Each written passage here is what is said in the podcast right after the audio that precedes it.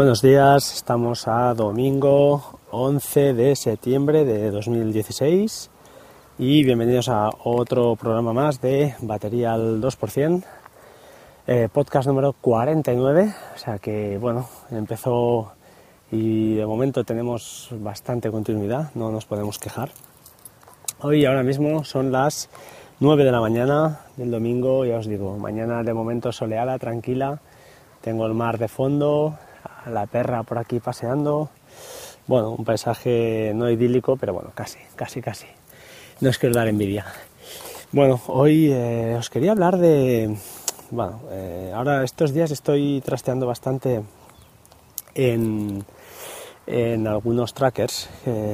bueno, estoy, ya sabéis de qué va, estos los trackers privados, mantener ratios y los hits and runs y estas cositas.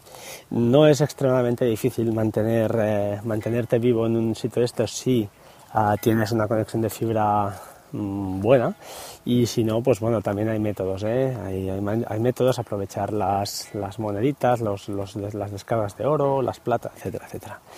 Pero bueno, ¿a qué iba todo esto?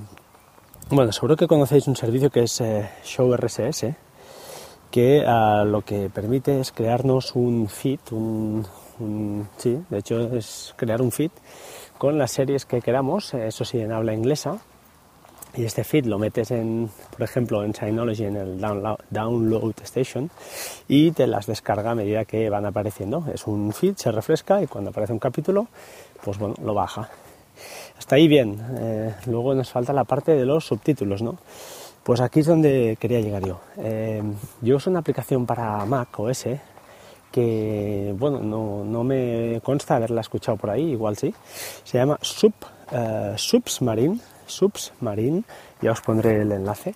Y vale 6 euros con 42 céntimos y supongo que la pagué en su día porque me parece un precio muy razonable y es una pasada. Eh, nos permite, es muy sencilla, la verdad, es sencilla, no tiene, no tiene más, pero nos permite añadir eh, varias fuentes de subtítulos, Open Subtitles, Podnapitchy, eh, Beta Series, los que queráis, yo tengo estos tres, supongo que habrá más, y le arrastras cualquier fichero y él te busca los subtítulos además en los lenguajes que quieras. Por ejemplo, inglés-español, te los buscan las distintas fuentes y te marca los que más, eh, los, el de inglés y el de español en este caso, que más él cree que se ajustan a la versión que tú le has pasado del fichero. Ah, si le dices que los descargue, los descarga al momento y te los pone en el, mismo directorio donde está tu fichero y lo renombra con el mismo nombre que de tu fichero, poniéndole el, subtítulo de .es eh, en caso de español y, bueno, y en caso de inglés, pues no, en mi caso no pone ninguno, que es el por defecto. Entonces, bueno, es una auténtica virguería porque es súper rápido, arrastras además, ya te os digo, carpetas, lo que queráis, y nos crea, nos crea, pues nos busca los, subtítulos y nos los podemos descargar.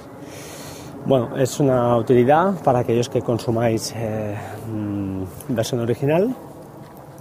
Y yo lo que hago a posteriori, a posteriori con esto es eh, bueno, hasta ahora también es cierto que no lo hace así, es decir, lo puedo hacer de varias maneras. Una de ellas es colocarlo, mm, las versiones originales las arrastro a una carpeta especial que tengo y esta eh, a través de Fileboot también me descarga los, subtítulos y ya me los, em, me los, os diré, me los eh, pasa por iFlix y, bueno, y los, los une, ¿no? Los, los une.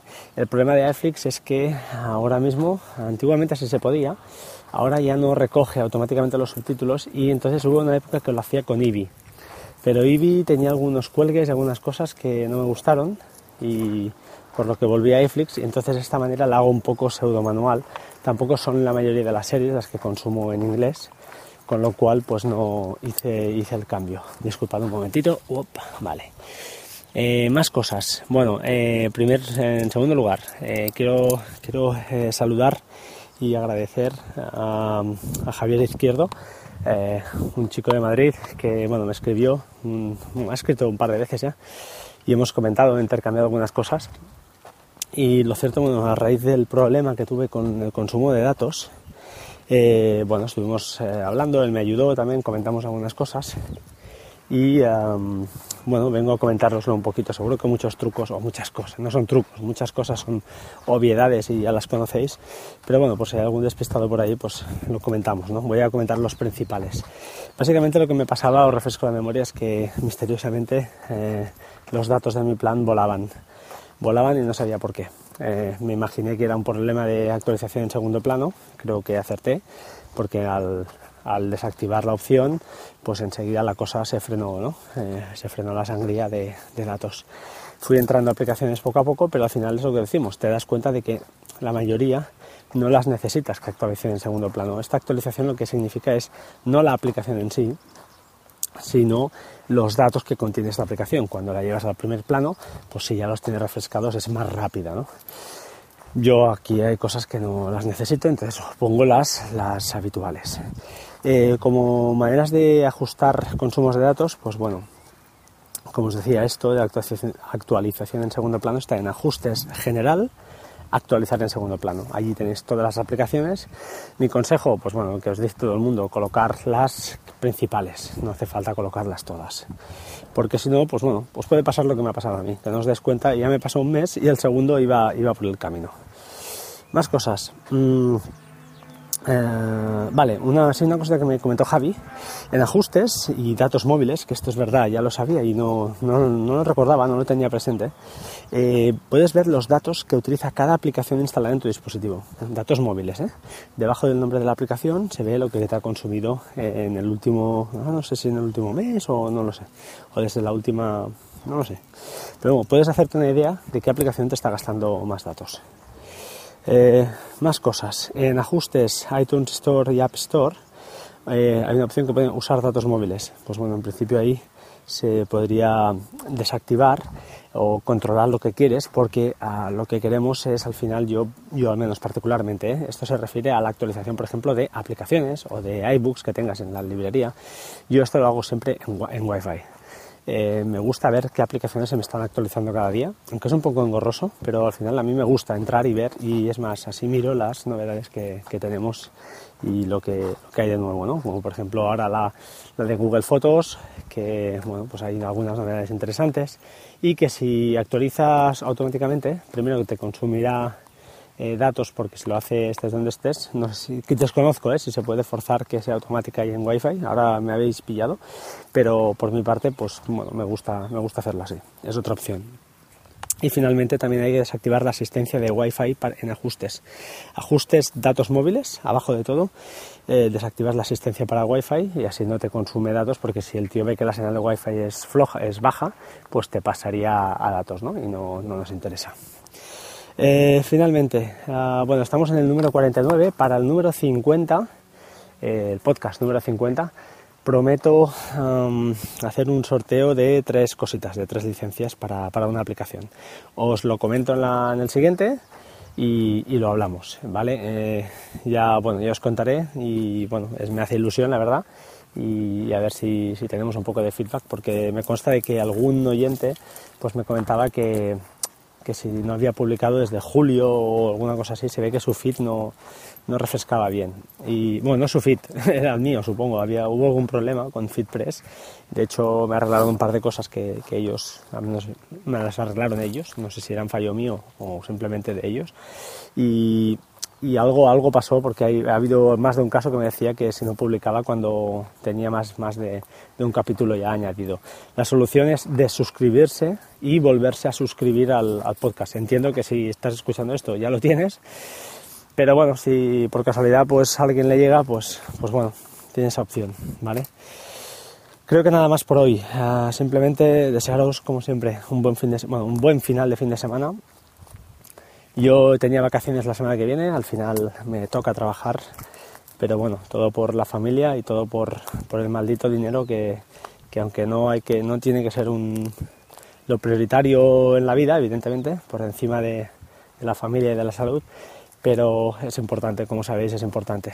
Entonces, pues bueno, iremos a trabajar con ganas y ya nos activaremos porque empezamos una tanda de 12 días seguidos, con lo cual pues va a ser bastante duro. En fin, nada más, os dejo como siempre con mi, rima, pero es verdad, eh, bueno, mi rima, mi eslogan, sed buenas personas, haced el bien, no os enfadéis mucho, sed razonables, empatizad, ser, ser asertivos y os dejo con la canción de siempre, ¿vale? Venga, un saludo, hasta pronto.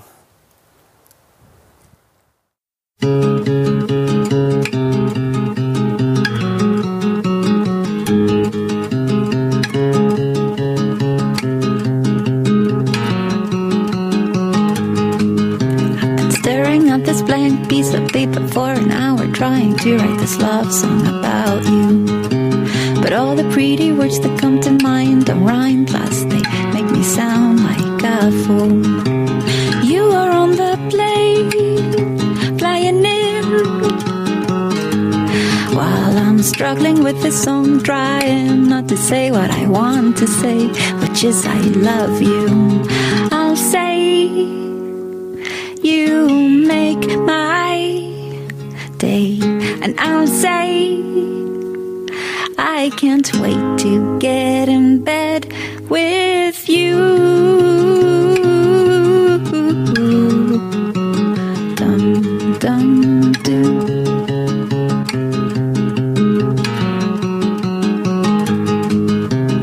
Every situation's different from the one before Now it's me who's waiting by the door.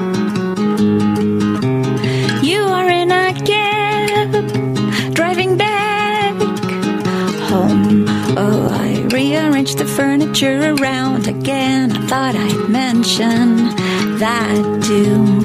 I'll say, You make my day, and I'll say, I can't wait to be with you again. And I'll say, You make me shake. And I'll say, I can't wait to get in bed with you.